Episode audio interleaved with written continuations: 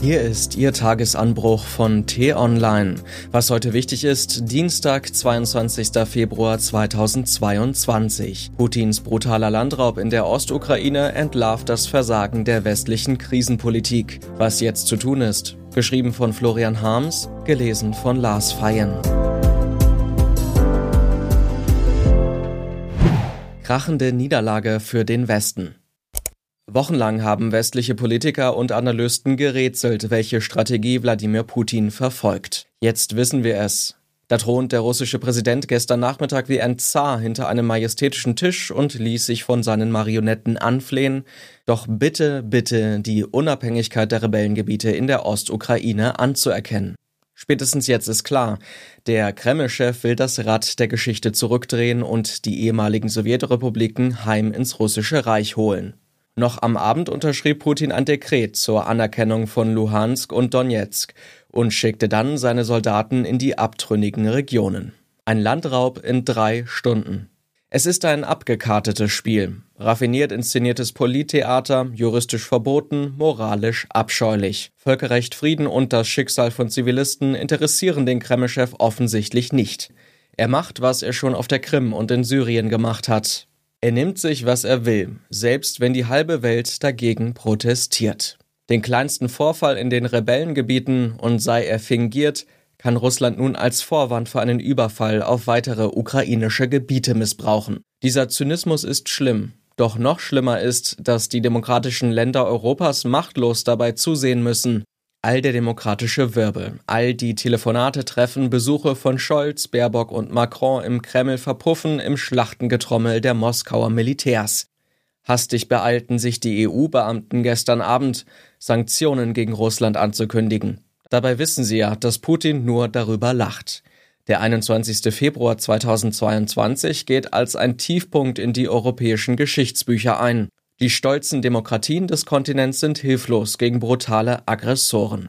Diese bittere Erkenntnis ist nicht weniger schlimm als der Schock der Eroberung Kabuls durch die Taliban. Jahrzehntelang wähnten sich die EU-Staaten stark und unangreifbar. Unter dem militärischen Schutz Amerikas florierten sie wirtschaftlich und durften im Konzert der Weltpolitik immerhin die zweite Geige spielen. Tempi Passati.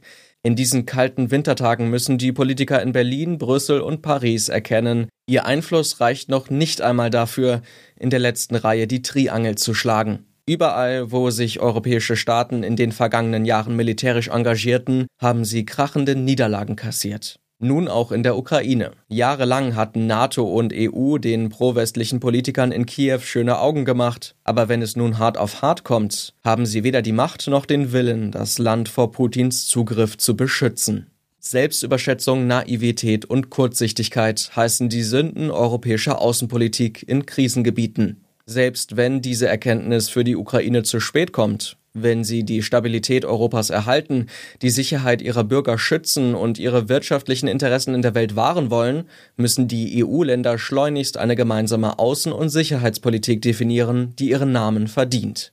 Kanzler Olaf Scholz hat auf der Münchner Sicherheitskonferenz eingestanden. Deutschland muss militärisch mehr leisten, um Europa wehrhaft aufzustellen. Doch mit mehr Militär allein lassen sich die Konflikte unserer Zeit nicht lösen. Das wissen auch die Ampelkoalitionäre, wenn sie mehr Geld in Entwicklungsarbeit investieren und eine wertegeleitete Außenpolitik betreiben wollen. Es ist höchste Zeit, genauer zu sagen, was das eigentlich soll und was in höchster Kriegsgefahr daraus folgt. Was heute wichtig ist. Die T-Online-Redaktion blickt heute für Sie unter anderem auf diese Themen. Die Mühen der Ebene. Während Annalena Baerbock sich mit Weltpolitik beschäftigt, reist Robert Habeck durch die deutsche Provinz. Der Klimaminister will die Energiewende voranbringen, da braucht es viel Überzeugungsarbeit. Impfstoff für Afrika. Bundespräsident Frank-Walter Steinmeier ist im Senegal unterwegs. In Dakar lässt er sich zeigen, wie die Impfstoffproduktion von BioNTech in Afrika funktionieren soll. Und Sündenfall. Heute vor 25 Jahren gaben Wissenschaftler die Geburt des Klonschafs Dolly bekannt. Es war die erste exakte Kopie eines Säugetiers ohne biologischen Vater. Die Nachricht löste eine Debatte über Ethik und Medizin aus. Diese und andere Nachrichten, Analysen, Interviews und Kolumnen gibt's den ganzen Tag auf t-online.de. Das war der T-Online-Tagesanbruch vom 22. Februar 2022. Produziert vom Online-Radio- und Podcast-Anbieter Detektor FM. Den Tagesanbruch gibt's auch auf Spotify. Einfach nach Tagesanbruch suchen und folgen. Ich wünsche Ihnen einen frohen Tag. Ihr Florian Harms.